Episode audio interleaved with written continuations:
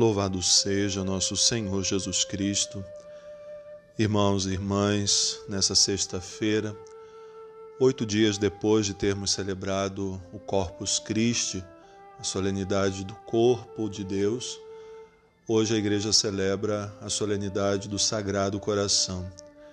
Essas duas solenidades estão muito unidas, porque a Eucaristia é a presença do Senhor na vida da igreja, na vida dos cristãos, aquilo que ele prometeu, eis que eu permanecerei convosco todos os dias, se concretiza em cada celebração eucarística.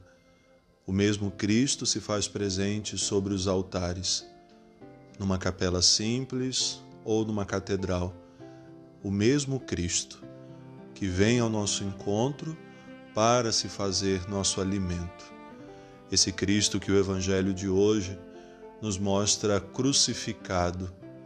Ali, naquela cruz, o seu altar, se imolou o cordeiro, aquele cordeiro sem mancha, para tirar o pecado de toda a humanidade. Ele mesmo oferece a sua vida. Ele vai dizer isso poucas horas antes da sua morte. Ninguém tira a minha vida. Eu a dou livremente. Com isso, a gente conclui que Jesus, como diz a liturgia, é ao mesmo tempo o sacerdote, porque ele se oferece, o altar, porque é nele que acontece o verdadeiro sacrifício, e é também a oferta, o cordeiro, aquele que João Batista viu certa vez passar e apontou dizendo: É ele o cordeiro de Deus é Ele quem tira o pecado do mundo. E alguns daqueles que seguiam João Batista imediatamente o deixaram e foram atrás de Jesus. Jesus formou com isso uma grande comunidade e a sua grande missão, isso a gente tem a própria Sagrada Escritura que nos diz como missão anunciar o amor de Deus, ser a presença do amor de Deus entre os homens. Podemos dizer, é o amor encarnado. Jesus estava crucificado, diz o Evangelho, e como os corpos não poderiam permanecer na cruz, daqueles que ainda estavam vivos, quebravam as pernas e tiravam. Mas quando viram Jesus, ele já havia morrido. Não quebraram as suas pernas para se cumprir a Escritura não quebraram nenhum dos seus ossos, mas um soldado lhe transpassa o coração, e daquele coração jorra sangue e água. Que a igreja foi entender que são os sacramentos do batismo e da Eucaristia. A graça do Senhor que jorra do seu coração. Mas esse coração, para nós hoje, é aquilo que o salmista nos faz rezar um manancial de salvação. Com alegria eu beberei do manancial da salvação, dessa água e desse sangue que jorram do coração de Jesus. Como dizia, Jesus tem por missão ser o amor de Deus presente entre os homens.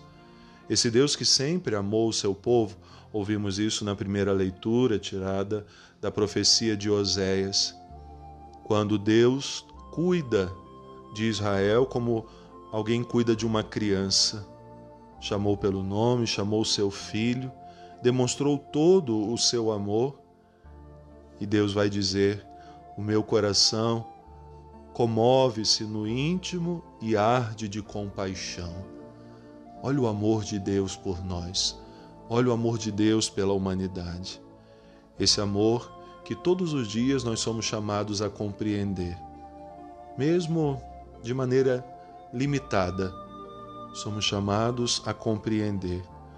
O apóstolo São Paulo diz que essa busca de compreender Cristo deve ser sempre um esforço de todos nós, para que nós possamos, como ele diz hoje na segunda leitura, ter a capacidade de compreender como todos os santos, qual a largura, o comprimento, a altura, a profundidade, conhecer o amor de Cristo que ultrapassa todo o conhecimento, para que nós sejamos então cumulados da plenitude de Deus. A liturgia de hoje é riquíssima e cada um pode tirar dela algo que lhe fale ao coração, mas um desejo que nós devemos ter, celebrando essa solenidade do Sagrado Coração de Jesus, é querer sempre ter um coração semelhante ao dele. É difícil? Sim, mas é algo que ele também quer, por isso nos esforcemos para todos os dias ter em nós os sentimentos de Cristo, o amor de Cristo, a compaixão de Cristo, a misericórdia de Cristo, para que em toda parte nós o anunciemos e ele seja sempre mais louvado e adorado. Sagrado coração de Jesus, que tanto nos amais, fazei com que nós vos amemos cada vez mais. Que Deus abençoe.